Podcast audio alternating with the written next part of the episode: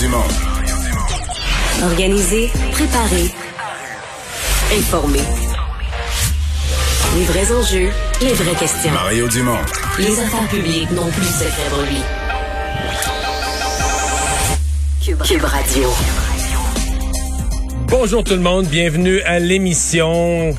On va passer deux belles heures ensemble, 15h30. Euh, on va vous résumer cette euh, campagne électorale, entre autres, qui s'achève les derniers jours.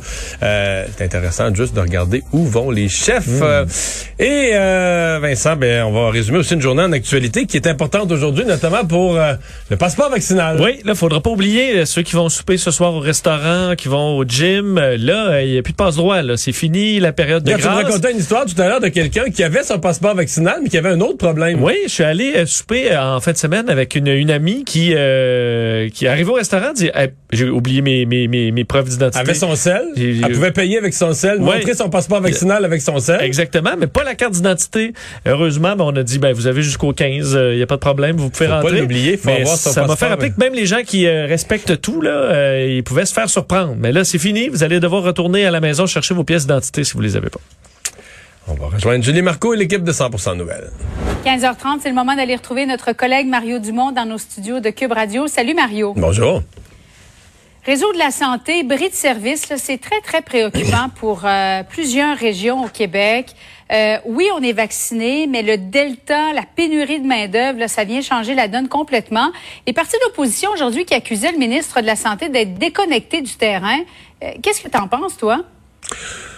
Bon, euh, commencer par dire qu'on peut pas mettre le, blâme où la COVID ça aide pas, mais ce qu'il faut comprendre cette fois-ci, c'est que notre système de santé n'a plus beaucoup de capacité, c'est-à-dire que ça prend pas. En même temps, euh, pour le Grand Montréal, les unités COVID sont toutes pleines. C'est des unités de soins intensifs toutes pleines. Ça déséquilibre vite un hôpital.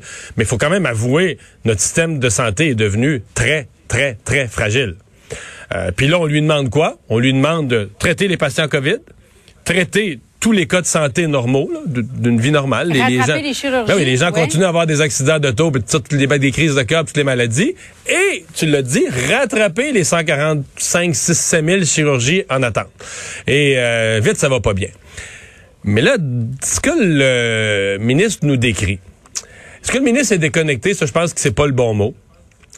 Euh, mais il y a un vrai problème. C'est-à-dire que le ministre m'est apparu au cours des dernières heures euh, pas pessimiste, mais résigné.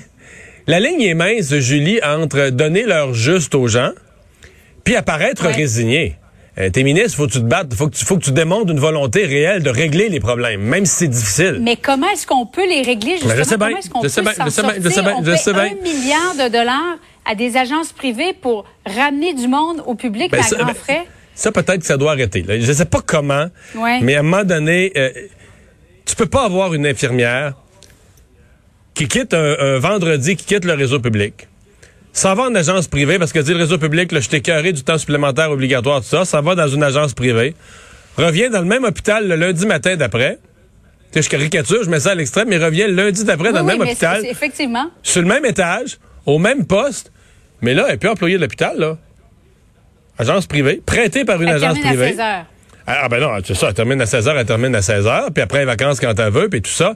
C'est insultant pour les autres. Je sais pas, elle perd son, fonds de, son fonds de pension, elle perd des choses, là. elle perd pas de revenus, elle gagne peut-être même un petit peu plus, mais elle a plus de fonds. On s'entend qu'elle perd les avantages du secteur public, là. Ça, c'est clair.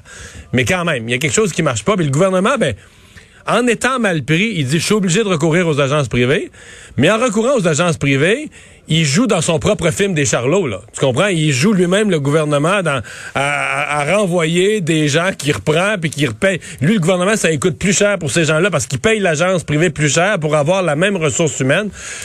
Il faut, faut que t'arrêtes le, faut que le gouvernement arrête cette comédie-là. Il Faut que lui-même il contribue à arrêter cette, euh, cette comédie-là. Et on me dit que pendant la pandémie, il y avait des, des dans certains hôpitaux des infirmières chefs qui ont quitté puis qui ont dit, moi, je deviens euh, businesswoman, je pars mon agence. Puis comme je connais le personnel, ben je leur explique, garde, viens dans mon agence, puis je vais te prêter. Même ça peut plus. Là. Ça faut, il y a un bout là, ça faut qu'il arrête. Est-ce qu'on peut recruter? Ce matin? M. Legault a dit, on, on va essayer toutes les possibilités. Est-ce qu'on peut ramener des infirmières retraitées selon certaines conditions? Il faut l'essayer. Donc, je pense que c'est, je pense que c'est bien que le ministre Dubé nous donne l'heure juste. Mais je pense qu'en même temps, il faut qu'il ait l'air pas résigné. Il faut qu'il ait l'air en action. euh, à, à chercher toutes les solutions, à revirer toutes les pierres possibles Ouais. pour trouver des solutions. Ceci dit, Julie, je, je- je vais te raconter ce qui est en train de se passer d'un point de vue très personnel. Parce que moi, j'ai été député pendant 15 ans quasiment, là, à une époque où Rivière-du-Loup, c'était la deuxième ville du Bas-Saint-Laurent. La, la grosse ville, la capitale régionale, c'est Rimouski. La deuxième ville, c'est Rivière-du-Loup. Il y a une heure et quart de route entre les deux. Donc, dans plusieurs dossiers, ce que moi je travaillais, c'est que l'hôpital régional de Rivière-du-Loup est des services, un scan, tu euh, des, services, parce qu'on disait, ben là, c'est bien plate, faut que les gens soit vont à Rimouski une heure et quart, ou encore à Lévis à une heure et trois quarts. C'était ça, les deux hôpitaux les plus proches pour aller chercher certains services plus rares. Et les hôpitaux régionaux, donc dans- pareil, en Abitibi, là, on parle de, de coupure de services en Abitibi, c'était pareil. Des fois, c'était tout était à Rouen, tout était- et là, on s'est dit, ben, ça serait le fun de l'avoir à Amos, de l'avoir à Rouen, de l'avoir à Val d'Or, plus de services, mieux distribués sur le territoire, puis que les gens aient pas des heures de route à faire, qu'ils aient le service près de chez eux. Et là, Julien, c'est ça qu'on est, c'est ça qu'on est en train de défaire. c'est sur ce chemin-là là, qu'on revient en sens inverse en disant, ben là, on a acheté, au fil des années, on a acheté les équipements, on a déployé ces services-là dans Ouais, plus de régions, Pour les, les opérer. mais on n'a plus le personnel. On n'a plus je le je personnel au et faute de personnel. Donc là, on va dire les gens vont recommencer à faire une heure, une heure et quart, une heure et demie de route Ouais. pour aller chercher le, chercher le service parce qu'on va avoir regroupé. Le mot, le beau mot qu'ils ont trouvé, c'est moduler. là. On va moduler dans les régions, mais moduler, ça veut dire moins de services, moins de lieux. On regroupe les équipes. Avec le monde qu'on a, on regroupe les équipes. Puis il y a probablement des places où on a acheté l'équipement en 2005, là, on a acheté l'équipement, puis on l'a dans l'hôpital, mais on n'a plus de personnel. On n'a pas de personnel. Ben, je parlais au docteur Legault, là, des médecins spécialistes, vice-président. Il me disait que des, des lits aux soins intensifs, il y en a au Québec, mais ils appellent ça staffé. Il n'y a pas de monde. Ça prend des infirmières pour les opérer. Il y en a Le, pas le lit, ça. le lit est sur papier. qu'il manque de C'est personnel. ça. Sur papier, tu as des lits. Mais dans les faits, Ouais. pas, t'as pas le monde pour un lit de soins intensifs. Là, on s'entend que c'est beaucoup de monde. Là. Ça, ça prend, ça prend des gens autour du patient. Euh, donc, euh, c'est le problème actuel du système de santé et c'est dur de revenir en arrière. De N'importe quoi dans la vie demande à une personne, là, dans son travail, à être rétrogradé, se voir baisser ses revenus, baisser son niveau de vie. C'est tout ce qui est des reculs, là. C'est tough à vivre. Mais là, c'est ce qu'on va vivre en matière de santé. Dans des régions un peu partout, on va vivre moins de services, recommencer à faire plus de kilomètres parce que là, le service, il se donne plus à côté de chez nous parce qu'il n'y a plus le personnel. Et euh, ben c'est ça. C'est- l'équilibre, c'est la ligne mince pour le ministre Christian Dubé entre je peux pas mentir au monde, je peux pas leur faire à croire que je vais que, que, que je vais imprimer des infirmières sur mon imprimante là. Mais en même temps, je peux pas non plus dire aux gens, je suis ministre, mais là je baisse les bras puis je me résigne. là. C'est comme ça, on est mal pris. Il faut euh, multiplier les efforts. Bon.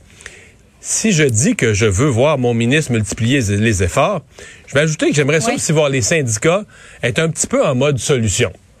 À un moment donné, c'est trop facile. Face à un problème de société euh, qui, qui on contraint au Québec depuis des années. Écoute, depuis, ça fait 30 ans que ça va mal dans le système de santé, euh, qu'on perd du monde. Là, là, euh, en plus, les bébés boomers prennent leur retraite. Donc, on a une accélération des prises de retraite.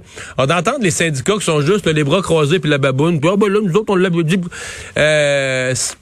Quand ça, mode solution. Tout le monde, tout le monde en mode solution. Qu'est-ce qu'on fait? Comment on gère l'ancienneté différemment? Qu'est-ce qu'on change? Qu'est-ce qu'on fait de mieux? Euh, tout le monde en mode solution, là. Parce qu'à un moment donné, il peut pas se contenter de juste, tu sais, se croiser les bras, faire la baboune, s'accoter dans le coin, là, du mur, puis dire, ben moi, là, j'attends j'attends que le gouvernement me trouve une solution miracle, puis tout ça. Faut, faut, parce qu'on attend qu'on participe. J'ajouterais juste pour finir. C'est un peu long, là, mais le problème ultime, c'est que dans nos fac- dans nos, nos départements, mettons dans les cégeps, va voir les gens dans les cégeps qui enseignent en technique infirmière et demande-leur hey, est-ce que vous êtes est-ce que vous avez vous, des, inscriptions qui débordent? Ils n'ont pas beaucoup d'inscrits en première année. de devenir infirmière? Qui rêve de devenir non, non, non. infirmière aujourd'hui? Ils n'ont pas beaucoup d'inscrits en première année et quelqu'un me racontait aujourd'hui que même des fois entre la première, la deuxième, la troisième année, quand ils arrivent finissant, finissante, euh, il en manque là. Il Ils sont beaucoup moins nombreux. Il y en a qui sont découragés en cours de route. Donc ça, c'est l'autre problème. On n'en forme pas. là. Nos départements ne sont pas là plein, plein, plein de monde qui roule à fond de train pour en former. Fait qu'on a, on a un vrai problème. Là, on se dit, on va aller en recruter à l'étranger. Ouais, bon, en France un peu, mais tu sais, faut qu'ils parlent français ou anglais au moins. Faut, tu sais, c'est- faut qu'ils l'apprennent. Tu peux pas, peut pas donner des soins de santé si tu parles pas la langue des gens que tu soignes. Ils peuvent pas te dire qu'est-ce qu'ils veulent, puis tu comprends pas. Ben, C'est clair. Mario, je veux qu'on se parle de la campagne électorale parce qu'il reste peu de jours avant le, le jour du scrutin. Euh, euh, Erin O'Toole qui est au Québec aujourd'hui, euh, c'est pas comme s'il était venu là, des dizaines de fois non plus. Jonquière, est-ce que Richard Martel est réellement en danger, euh, selon toi, Mario, selon tes calculs? C'est assez habile ce qu'ils font, parce que ils veulent pas avoir l'air d'être en mode perdant, en mode défensif. Tu te présentes Ouais. dans, dans Chicoutimi le Fjord aujourd'hui, mais pour Erin O'Toole, c'est comme si t'avais- c'est comme si t'avouais que ton lieutenant, là, ton champion pour le Québec est en danger. Fait que tu vas dans le, dans le comté voisin, ça l'aide quand même, parce que Jonquière et Chicoutimi, c'est ensemble, tu sais, ça l'aide quand même, mais t'as l'air d'être en mode conquérant qui s'en va chercher Jonquière. Je pense que les conservateurs ont rêvé de gagner Jonquière en cours de campagne, euh, mais là, avec les sondages qui ont arrêté de monter, à mon avis, je dis pas que c'est impossible, et, ils ont une bonne candidate, mais à mon avis, c'est très, très, très difficile. Et ils s'en vont dans les cantons de l'Est à la fin de la journée, encore là. Ils ont rêvé peut-être de faire une percée. Ils ont un excellent candidat dans Brome-Missisquoi, une super vedette économique. Les chances de gagner, encore là, à mon avis, quand même assez difficile, mais on, que du côté conservateur au Québec, on veut passer le- aux Québécois le message qu'on est en mode gagner des sièges. On n'est pas en mode sauver ses sièges, on est en mode euh, gagner des sièges. Mais dans l'état actuel, écoute, ils, ils peuvent en avoir plus qu'à la dernière élection, peut-être un ou deux dans Beauport. Il y a le maire de Trois-Rivières, à mon avis, Yves Lévesque, a des chances réelles. Ça va être une lutte très serrée. là. On va le savoir lundi soir. Peut-être on va le savoir le lendemain matin en ouvrant les votes par la poste. Mais ça va être super serré, là, cette lutte-là, dans Trois-Rivières. Il y en a plusieurs qui vont être très serrés. Mais quand même, Erin O'Toole euh, revient au Québec pour dire, pour passer son message qu'il veut gagner, qui, qui tient au Québec, qui veut gagner des sièges au Québec. Mais euh, bon, jusqu'où ça va porter des fruits, là, c'est, c'est à voir. Et le chef du bloc aussi qui est intéressant de surveiller aujourd'hui, qui est en territoire libéral, là. aller enlever des votes aux libéraux dans Longueuil, euh, euh, Châteauguay, le comté de Châteauguay, la colle. Donc le bloc aussi pense que euh, depuis le débat en anglais au bloc, il y a un nouvel espoir, un nouvel enthousiasme, puis on pense que des comtés, euh, non seulement il y a des comtés qui craignaient de perdre maintenant, qui sont plus confiants de garder, mais là tout à coup au bloc, ils pensent que des gains sont possibles. La, la difficulté pour le bloc, c'est que pour atteindre le fameux 40. oui, mais la, la difficulté pour le bloc, c'est quand ton élan vient de quelque chose d'aussi bizarre là, qu'une femme modératrice du débat qu'on connaît pas, oui, qui a insulté les Québécois, pis tout ça, mais est-ce que tu est-ce que tu réussis à garder ce momentum-là là, pendant 11 jours, là, jusqu'au jour du vote, jusqu'au 20, ou est-ce qu'à un moment donné, ça s'étouffe, là, on est choqué, ça ça avait pas de bon sens ce qui a été fait, pis- mais est-ce que est-ce que ça se transforme tout en vote pour le bloc, là, tu sais, parce que dans le fond... c'est le Québec qui a été insulté. Le, le bloc a rien fait de spécial. Il est juste, il est juste bénéficiaire en tant que parti comme nationaliste, un peu bénéficiaire de ça, mais le bloc a, le bloc a pas fait un exploit le soir du débat. Yves-François Blanchette a répondu bien correctement, mais il n'a pas fait quelque chose de, de plus grand que nature. si Ben, Est-ce qu'il va- va tout ça va récolter ça jusqu'à- la dernière journée, jusqu'au lundi 20? là? prochain. Merci beaucoup, Mario. Bonne fin d'après-midi à toi.